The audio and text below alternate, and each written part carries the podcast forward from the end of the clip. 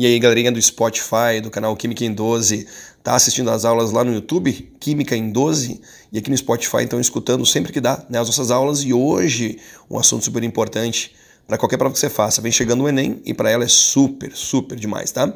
Olha só, a ideia é mexer com propriedades da matéria. Pegou? Propriedades da matéria e a gente vai dividir em propriedades gerais e específicas. Vamos às gerais, elas não são as preferidas das provas, tá? Mas eu vou descrever mesmo assim. Então, uma propriedade, ela é geral quando todo tipo de matéria tem, entendeu? Todo tipo de matéria apresenta a propriedade geral. Exemplos: ter massa, extensão, né, no caso, ocupar lugar no espaço. Pessoal, todo tipo de matéria tem que ter massa, tem que ocupar um lugar no espaço. Compressibilidade, divisibilidade, ok? Impenetrabilidade. Lembra, dois corpos não ocupam o mesmo espaço ao mesmo tempo, né? Elasticidade, enfim. Bom, eu citei aqui seis propriedades gerais e eu não queria que você decorasse. A ideia é entender, né? Elas são gerais quando todo tipo de matéria apresenta, ou pelo menos né, a grande maioria dos materiais apresenta essa propriedade. Existe matéria sem massa? Não existe. Existe matéria sem ocupar no espaço? Não existe, tá? Então você vai ter aí propriedades que são gerais. Olha que legal para você não decorar. Com as gerais eu não identifico um material. Tá? Pensa aí, onde está escutando esse áudio, tá? Pensa aí em um objeto de 10 gramas, que aí tem um, mais ou menos uns 30 centímetros de comprimento, eu consigo dividir, entende? Você não está, na verdade, conseguindo acertar o que eu estou pensando, o que eu estou tentando descrever, porque são características gerais. Agora, as provas preferem as específicas. Por que as específicas? Ok? Com elas eu consigo reconhecer um objeto, eu consigo descobrir uma adulteração. Então, é muito possível você, na verdade, é, descobrir até uma certa fraude quando uma propriedade ela venha a ser específica e ela não for obedecida, certo? Vamos às específicas. Como são muitas, eu vou dividir aqui, tá? Eu vou dividir em químicas, pegou? Químicas. Outro grupo, organolépticas e as propriedades que são físicas, as preferidinhas das provas, as físicas. Mas voltando, químicas, organolépticas e físicas. Quando que uma propriedade ela vem a ser química? Bom, para ela ser química, é, a substância, na verdade, tem que passar por uma certa reação química. Como assim, Francis? Por exemplo, ser combustível. Tá? Ser combustível permite a substância passar por uma reação de combustão. Quem não é combustível não sofre combustão. Quem é combustível sofre, é oxidado na reação. Perfeito? Então, ser combustível é uma propriedade química. Ser, por exemplo, redutor. Ser redutor é sofrer oxidação ok? Tem substâncias mais propensas a oxidar, outras mais propensas a reduzir. Né? Ser, por exemplo, efervescente, sofrer a reação química chamada efervescência, ok? Não é para todo mundo. Então você vai ter que ter um grupo ali envolvido carbonato para que ocorra efervescência. Então, ser combustível, ser comburente, ser redutor, ser efervescente são propriedades que, como se fosse um passe, permite a substância passar por uma certa reação química, ser corrosivo, enfim. Pegou? Muito bem, isso permite a substância passar por uma reação. Agora eu vou para outro grupo, dentro das específicas. Acompanhou? Estamos dentro das propriedades específicas.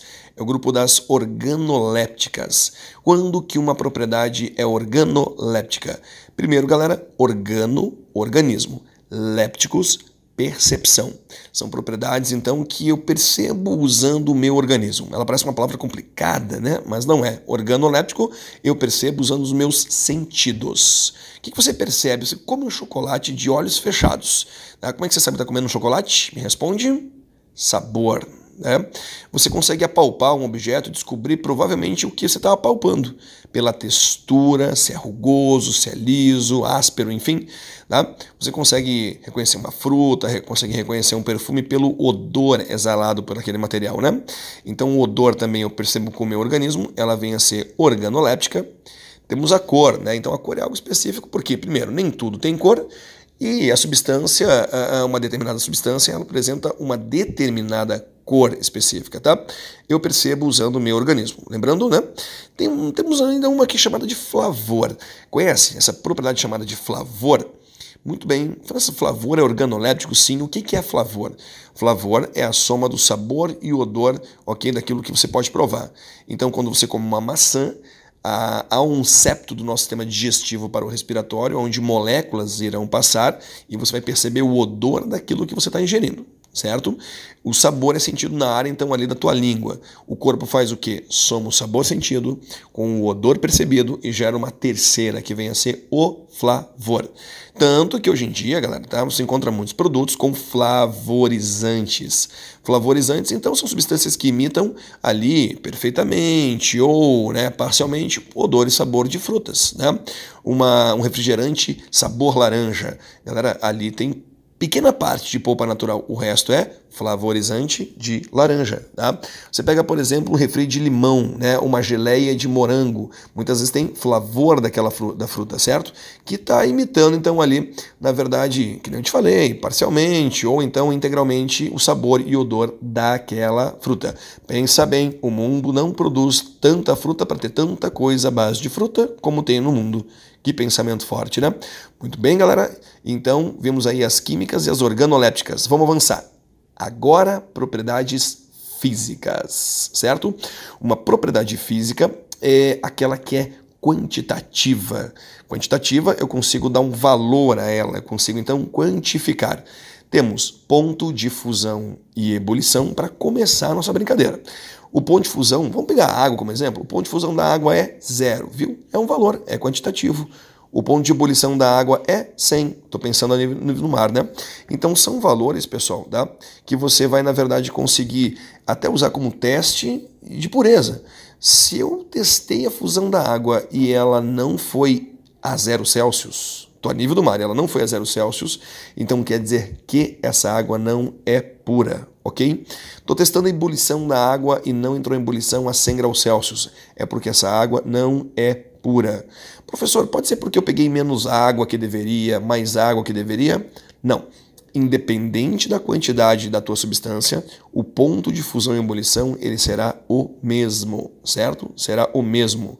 O que pode fazer esses valores mudarem, então, além da pressão, claro, mas eu estou pensando no mesmo local, o que pode fazer esse tipo de valor mudar é a presença de alguma substância. Você bota álcool na água, tu baixa o ponto de fusão e ebulição.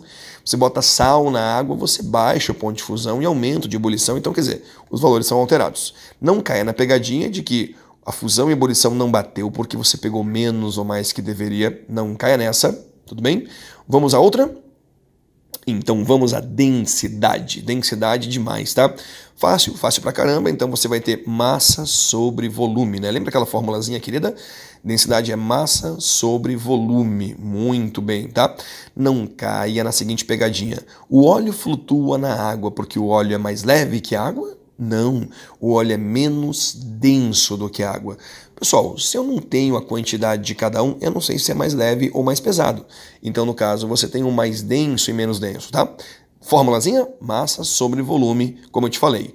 Ah, mas então o gelo flutua na água porque ele é menos denso. Gelo flutua na água porque ele é menos denso que a água.